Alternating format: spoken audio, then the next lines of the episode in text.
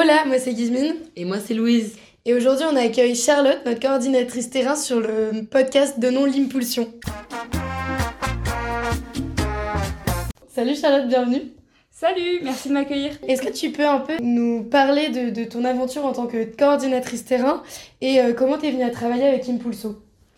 Euh, ben alors, je travaillais à Paris et je cherchais à retourner en Amérique latine puisque j'avais fait mes études sur ce sujet et on m'a parlé d'Impulso. Et en les contactant, ils avaient en tête d'avoir une nouvelle coordinatrice terrain depuis un moment. Donc, euh, c'est comme ça que ça a commencé. Et euh, du coup, c'est un rôle qui a un peu été créé au fur et à mesure de mon aventure et qui consiste à faire le lien entre les volontaires, l'équipe en France et les partenaires sur le terrain. Puisque depuis la France, c'est pas toujours facile de de, de, de, contrôler ou d'avoir un regard sur ce qui se passe vraiment sur le terrain. Et donc l'idée, c'était de pouvoir avoir un peu plus de proximité avec les partenaires et, et régler euh, euh, les petits ajustements, faire les petits ajustements nécessaires et aussi travailler sur euh, des outils de travail. Ok. Ok, merci beaucoup. Et du coup, est-ce que tu pourrais nous expliquer quelle a été ta mission plus concrètement, le lien que tu as eu entre les instituts de microfinance et Impulso euh, voilà un peu les missions que tu avais euh, tous les jours euh, sur, chacun des terrains d'action. Alors, il y avait une partie du temps où, en effet, je rencontrais les partenaires, on avait des rendez-vous, on reparlait des processus, des ambitions partagées, etc. J'accompagnais également les volontaires parfois en rendez-vous avec des sociaux. Et une bonne partie du temps, j'étais aussi en travail à la maison, à du coup repenser certains de nos outils de travail. Euh, donc plus concrètement, j'ai travaillé sur euh, euh, le Trello et autres outils que nous utilisons en interne pour assurer le suivi des sociaux. j'ai aussi retravaillé la mesure d'impact qui à terme permettra et permet déjà aujourd'hui d'évaluer l'impact d'Impulso en tant qu'organisation. voilà, donc c'était aussi bien des projets internes de fond que du temps de terrain avec les partenaires et les volontaires. Ok, merci. Justement, tu as eu l'occasion donc de, de, voir tous les terrains d'action car aujourd'hui tu es au Pérou après avoir fait donc Mexique, Équateur, euh, Guatemala et finalement Pérou. Est-ce que euh, tu as pu un peu constater l'impact d'Impulso euh, en Amérique latine? Oui, alors c'est vrai que dès le début, on a commencé au Mexique en se retrouvant avec les deux fondateurs et donc on a à cette occasion rendu visite à plusieurs socias et, et beaucoup nous ont dit tout le bien qu'Impulso leur avait fait.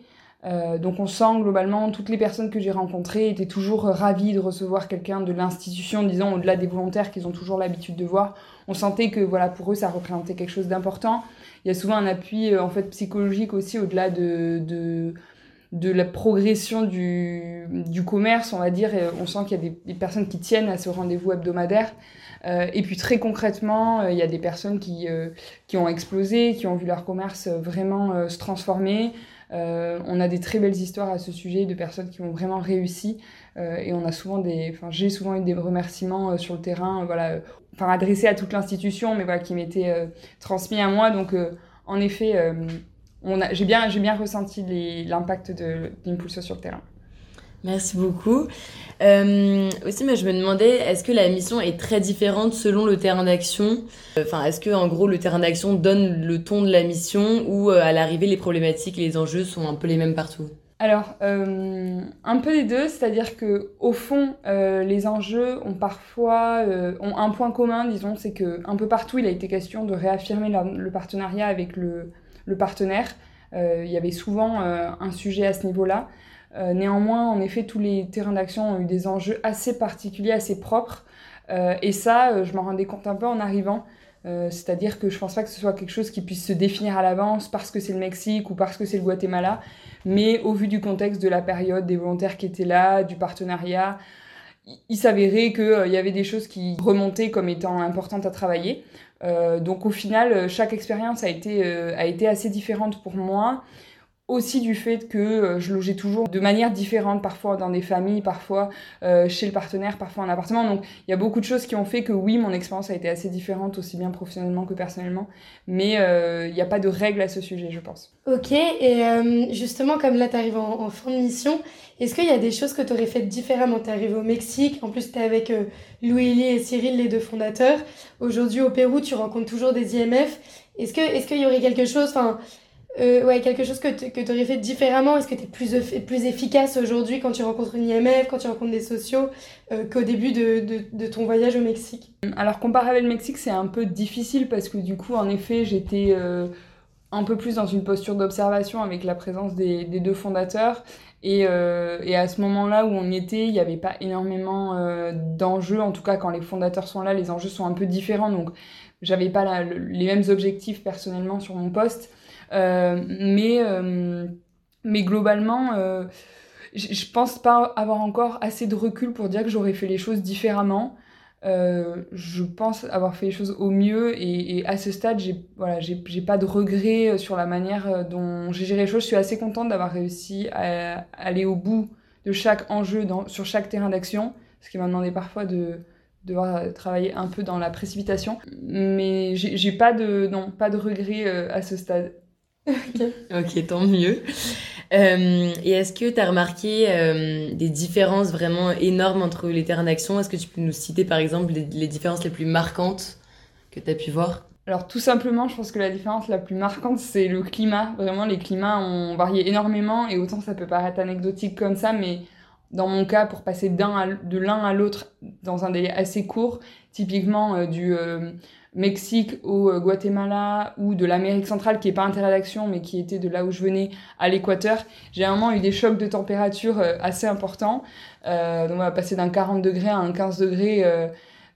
C'est assez éprouvant et, je pense que ça a énormément d'impact en fait sur la manière dont les volontaires ont de gérer leur mission. Après, des différences aussi simples à évoquer que ça, pas tant que ça finalement. Euh, ça va être tout un contexte qui est différent des méthodes de travail, parce que les distances sont différentes, parce que le, partenaire est plus ou moins présent. Du coup, toute la manière de vivre la mission va différer légèrement d'un terrain à un autre. Euh, mais euh, des différences radicales à évoquer comme ça, pas tant que ça en fait. Il y a beaucoup de similitudes propres à l'Amérique latine quand même. Ok. Et donc, tu as fait le choix de voyager essentiellement que en bus. C'est quelque chose que tu referais car ça t'a permis de découvrir des, des lieux que tu n'aurais peut-être pas pu voir en avion ou au contraire ça t'a malheureusement euh, comme c'est quand même beaucoup de temps de bus euh, t'as le sentiment à expédier certains lieux parce que t'as visité les terrains d'action mais t'as aussi voyagé euh, à côté dans d'autres pays. Est-ce que tu referais la même chose ou pas? Alors oui je referais la même chose j'ai pas de regrets là-dessus. En revanche en effet du fait que mon temps aussi était contraint parce que faire la même distance que j'ai faite sur 6 mois ou sur 4 mois ou sur 5 mois, en fait, chaque jour a, son importance. Donc c'est vrai que moi, ça a été euh, euh, assez intense et parfois j'ai dû expédier euh, des lieux, ce qui a été très très frustrant. néanmoins, je pense que l'expérience aurait été complètement différente si j'avais simplement fait terrain d'action, avion, terrain d'action, avion. J'aurais eu peut-être plus de hier sur la réalité du monde du voyage, etc. Et je, serais restée plus concentrée sur ma mission. C'est que là, j'ai touché du doigt de près le monde du, du backpack, comme on dit. Euh, mais, euh, mais pas de regret, euh, pas de regret du tout. Je le referai euh, de la même manière si j'avais pu, peut-être avec un peu plus de recul sur euh, voilà des lieux à privilégier plus que d'autres, etc. Mais ça reste du détail. après, si je devais le conseiller, bien sûr je le conseillerais, pas forcément aussi intensément que je l'ai fait. Et si les gens ont plus de temps qu'ils le prennent, bah, moi ça a été un choix un peu osé, disons. Mais mais à, à refaire, je le referai. Tu peux nous donner juste les pays dans lesquels tu as été là Tu as commencé par le Mexique? Alors, j'ai commencé par les États-Unis, mais ah ça c'était euh, même personnel puisque j'ai rendu visite à mon petit frère. Mais la mission en effet a commencé au Mexique, donc déjà ça faisait un, un, un bon morceau de route pour faire le tour du golfe du Mexique. Puis Guatemala, euh, Salvador, Honduras, Nicaragua, Costa Rica, Panama, Colombie, Équateur, Pérou, si j'en ai pas oublié. Donc c'est pas mal. Sacré trotte. Et du coup, comme tu as énormément voyagé, est-ce que tu pourrais nous partager quelques destinations ou lieux en particulier qui t'ont vraiment marqué, où tu t'es dit que voilà, c'était vraiment magnifique? Ouais, carrément. Bah, du coup, euh, je pense qu'au Mexique, ce que j'ai adoré, euh, c'est vraiment le, les eaux bleues. Et personnellement, j'en avais jamais vu des aussi belles. Donc, euh, par exemple, Holbox et, et Bacalar. au Guatemala, c'est clairement l'ascension du volcan Acatenango qui permet d'avoir la vue sur le volcan El Fuego en éruption donc de dormir en face voilà, de l'éruption du volcan. Sur le chemin en Amérique centrale, Euh, j'ai adoré euh, le Nicaragua et notamment euh, l'île d'Ometepe qui est un peu en pleine expansion touristique si vous avez l'occasion d'y aller avant que ça soit trop connu. C'est un petit coin de paradis authentique au milieu des bananiers avec des volcans et c'est juste méga méga reposant. Ensuite, il y a les îles San Blas qui sont au large du Panama. Alors, il faut savoir qu'il n'y a pas de frontière entre le Panama et... Pas de frontière terrestre entre le Panama et la Colombie. Donc, on est obligé de prendre soit l'avion, soit le bateau. Et si vous prenez le bateau, vous aurez l'occasion peut-être de vous arrêter sur l'archipel des îles San Blas. Elles sont 300, il y a des, voilà, des populations indigènes qui vivent encore euh, dessus et c'est une, une, expérience absolument incroyable. Euh, en Équateur, je pense que c'est les, sommets, les montagnes, moi qui adore randonner, j'ai fait voilà, mes premiers plus de 4000 et, et ça restera euh, voilà, un, grand souvenir pour moi. Et enfin, le Pérou, je dirais assez classique que c'est le Machu Picchu. Alors pour ma défense, j'ai pas fait grand chose au Pérou. Euh, donc c'est pas forcément euh, le meilleur lieu, mais en tout cas j'ai forcément ciblé ça et en effet c'est incroyable. Donc euh, voilà, je vous recommande. Trop bien, ça donne envie de voyager. Et, euh, et, justement, dans tous ces voyages, euh, tu as fait énormément de pays et tu étais euh, bah, une femme qui voyageait toute seule. Euh, Est-ce que euh, tu as remarqué parfois que les, enfin, les gens trouvaient ça bizarre ou voilà que tu voyages, que tu voyages seule ou est-ce que toi tu l'as mal vécu parfois Tu t'es senti peut-être en insécurité? Comment est-ce que tu as vécu ce côté-là un peu du, du voyage et du backpack? Euh, ben alors comme je disais, euh, dès lors que je quittais un peu mes journées de mission et que je partais un peu en voyage à l'aventure, euh, en déplacement, je rejoignais un peu un autre monde, donc parallèle du backpack. Et en fait, donc déjà il y avait énormément de gens qui voyageaient en bus à travers les pays d'Amérique latine. On se rend compte que c'est une route touristique très connue, voilà, par les jeunes européens et occidentaux.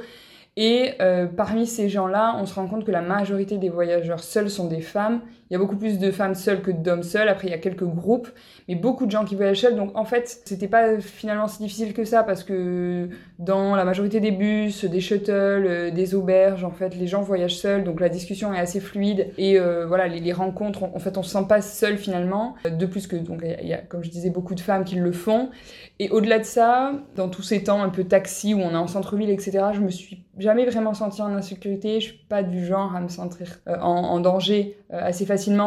Mais honnêtement, euh, non, j'ai jamais été en situation à risque, j'ai jamais été euh, agressée ou, gênée au-delà de, ce que peuvent être gênées les femmes dans la vie de tous les jours. Euh, donc à ce sujet, même moi, j'ai été surprise. Je m'imaginais à ce qu'il m'arrive quand même au moins une ou deux, disons, galères, vols, et, et il m'est vraiment rien arrivé. Il euh, y a beaucoup de gens aussi qui veillent aux, touristes, aux jeunes femmes, etc. et qui vous préviennent toujours qu'il faut faire attention. Donc il y a une certaine bienveillance finalement aussi. Et donc euh, honnêtement, euh, beaucoup plus rassurant que prévu. Ok, génial. Donc ça y est, t'arrives à la fin de ton voyage. Est-ce que, euh, est-ce que là, à chaud, euh, c'est quoi ton ressenti après ces six mois de voyage dans, dans tous ces pays, toutes ces rencontres et euh, au sein de, de l'asso Impulso? Bah justement, en fait, je me rends compte que depuis, euh, depuis quelques temps, ma vision, elle est un peu floutée par, euh, par la fatigue et, euh, et en fait, l'énorme trop plein, pas dans le sens négatif, mais très plein, disons, d'informations que j'ai. Euh, donc, donc c'est très, c'est très, c'est juste un énorme amas d'intensité en ce moment pour moi le, le, voilà, ce qui, ce qui se passe dans ma tête. Mais je pense que dès que j'aurai un peu mis mes choses au clair, je vais en retirer énormément de gratitude, comme on dit euh, dans le monde des réseaux sociaux, sur, euh, sur tous ces voyages, tous, toutes ces choses que j'ai faites, parce que même si du coup, j'ai ressenti énormément de frustration en voyageant, énormément de frustration à, voilà, à m'interroger sur euh, ce choix-là de, de gérer à, à, la fois le voyage et, et, le travail, je me rends compte que déjà maintenant, cette frustration, elle s'estompe et, et je me rends compte de tout ce que j'ai eu la chance de faire même si ça représentait à chaque fois qu'une activité sur les 10 du pays. Mais cette activité-là, elle était incroyable et en fait, j'ai eu énormément de chance de, de pouvoir la faire. Donc euh, petit à petit, je réalise tout ce que j'ai pu faire et, et voilà, c'est énormément de joie et, et, de bons souvenirs. Professionnellement, euh, c'était incroyable aussi. Euh, je pense que c'était, ça m'a amené à rencontrer plein de personnes et une fois de plus, je pense que à ce sujet-là, j'aurai le recul quand j'aurai retrouvé un emploi et que en fait, je pourrais m'appuyer sur ces compétences-là parce que j'ai quand même quitté un CDI pour faire ça. Donc, tant que j'en aurais pas retrouvé un autre, je pourrais toujours m'interroger sur la pertinence de ce choix. Mais euh, dès lors que j'aurais repris, disons, une carrière professionnelle entre guillemets, je pense que voilà, j'aurai le retour un peu du, du bâton et de voilà, de cet investissement un peu que j'ai que j'ai fait. Mais honnêtement, c'est je pense que du bonheur et voilà juste euh, aussi une envie de, de voyager peut-être euh, de nouveau en Amérique latine mais un peu plus tranquillement et de se rendre compte qu'en effet voyager ça peut être fatigant c'est quand même un peu une leçon sur euh, sur sujet et qu'il faut savoir un peu se, se modérer et faire attention et prendre le temps des fois d'être un peu de se reposer parce que ça peut vite devenir voilà, fatigant Oui, bien sûr. On avait envie, de, pour terminer, de faire un, un- une sorte de petit jeu, de te poser, comme tu as eu l'occasion de voir tous les terrains d'action d'Impulso, de, de, faire, euh, de te poser plein de petites questions rapides. Et, euh, et toi, tu dois répondre du tac au tac en fonction du terrain d'action. euh, bah, le- Correspondant. Exactement. donc je dois répondre par un pays Par un pays, si possible par une ville. par une ville Un terrain d'action. Un terrain ok par d'action. un terrain d'action ok très clair Je commence C'est parti. le terrain d'action où on mange le mieux. Campeche Où il fait bon vivre. Sheila Le plus accueillant. c'est difficile Tarapoto je dirais. Le moins bruyant. euh, Kilmana Le plus beau. Otavalo. Quel est le meilleur terrain d'action? Ah en a pas. Le plus en altitude. Euh, Otavalo. Le plus perdu. Kilmana. Ou la masse. Le plus riche ou aisé. euh, Campeche je pense. Et le plus pauvre? Kilmana. Le plus sec. Cagnete Et enfin le plus humide. bah la masse comme Trop ça j'aurais cité tout le monde Merci beaucoup. Merci beaucoup Charlotte. Est-ce que tu as une, une petite anecdote, un petit mot de la fin euh Alors j'ai pas une anecdote voilà vraiment qui sort du lot un peu putaclic, mais euh, c'est vrai qu'en y repensant, euh, par exemple à, à Tarapoto, donc au-delà du fait qu'on vivait chez le partenaire, donc j'étais logée chez le partenaire avec tout ce que ça implique euh, de, voilà, de vivre dans la vie perso d'une famille de, de la Selva, euh, on partait souvent avec Louise, du coup le, le directeur de l'IMF, euh, en moto, sans casque, parfois avec casque, en voir des sociaux pour qu'ils me montrent euh, des, des, des lieux importants de la ville. Et, et clairement on faisait réunion sur la moto au milieu des tuk-tuk à parler de choses importantes en espagnol au, au creux du vent donc euh, voilà c'est vrai qu'il y a des moments où je me disais que c'était quand même un format de travail assez différent que de ce qu'on a nous en Europe quoi. Trop marrant. Merci beaucoup. Et merci beaucoup Charlotte pour ta participation. C'était trop cool d'avoir un peu ton retour euh, sur ces six derniers mois et d'avoir aussi ton recul euh, par rapport aux quatre terrains d'action puisque bah, tu es la seule à, à avoir euh, vu les quatre pays. Donc, euh, donc voilà. Merci beaucoup. Et surtout n'oublions pas, Donnons l'impulsion